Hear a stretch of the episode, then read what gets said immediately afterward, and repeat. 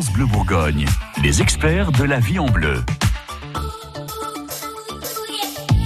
Votre magazine du bien-être et de la vie de tous les jours prend soin de vous et de votre peau. On a une super belle journée qui s'annonce. On va avoir envie de profiter du jardin, de la terrasse ou du balcon. Et si on parlait crème solaire avec vous, Sarah Azevedo. Sarah est esthéticienne à la Fontaine d'Essence et au centre de beauté Victor Hugo. Sarah, en ce moment, les crèmes solaires, elles sont indispensables. Hein ah oui, c'est euh, important, surtout très important de le faire. Ne pas croire que même un ciel couvert n'est pas dangereux. Il peut l'être même plus, notamment sur certaines régions, euh, comme au bord de l'Atlantique, etc. On a l'impression de ne pas avoir chaud, mais les rayons sont toujours là. Donc il faut impérativement se protéger.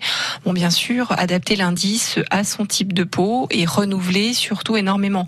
Le fait de le mettre le matin, c'est très bien, mais il va falloir le renouveler toutes les deux heures. C'est-à-dire que même si vous avez une crème hydratante, euh, votre crème de jour qui a un indice de protection et mhm. que vous allez vous faire une petite terrasse euh, le midi, c'est bien quand même d'en remettre un chouïa Oui, c'est bien d'en remettre en fait, parce qu'elle vous protégera en effet suffisamment sur votre matinée. Par contre, une exposition en terrasse va être plus franche, donc il est préférable de s'assurer d'en remettre, soit de remettre cette fameuse crème de jour, euh, soit de compenser avec euh, un écran solaire supplémentaire. Pour quelqu'un qui n'a pas la chance d'avoir une peau qui supporte vraiment le soleil, l'indice minimum, ça va être quoi? C'est l'écran total. Hein. Il n'y a pas. Alors, il faut quand même bien se dire une chose. L'écran total n'empêche pas de bronzer, c'est-à-dire d'avoir bonne mine.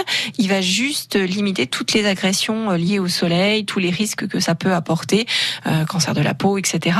On va juste vraiment la préserver au maximum. Et il faut aussi savoir, il y a des gens qui, euh, on va dire, s'obstinent à vouloir absolument se mettre au soleil pour bronzer, n'auront que des coups de soleil, mais au finish ne bronzeront même pas. il y a des peaux, il faut le savoir, des peaux très très blanches, des phototypes qui ne bronzent pas. Donc c'est pas la peine de s'acharner. Pour ces gens-là, les, les autobronzants euh, peuvent fonctionner ou même pas? Oui, oui, ça fonctionne puisque là c'est une réaction chimique, donc euh, ça fonctionne. Euh, ils peuvent même anticiper aussi sur des laits effets à lait, c'est-à-dire que c'est un lait corporel qu'on applique tous les jours, qui est progressif et qui permet d'avoir un hâle sans pour autant les risques de traces que l'on peut constater chez certains autobronzants mal positionnés. Ouais. Puis ça a quand même évolué tous les autobronzants aussi, parce qu'il y a eu des périodes oranges. Hein. oui, on a eu l'effet poil de carotte qui était pas chouette. Euh, très orangé marron, c'est pas joli. Euh, oui, oui, ça a bien évolué puisque maintenant il y a déjà différentes teintes. On sait nous conseiller et nous dire bon bah voilà, celui-ci sera trop foncé. Il existe des liquides que l'on voit déjà teintés, ce qui nous permet de voir où on est pincé. Ça c'est très très très important. Euh, oui, non, on arrive vraiment à avoir des textures qui sont sympas.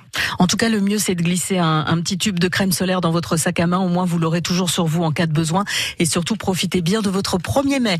Les conseils de nos experts sont tous à réécouter sur francebleu.fr.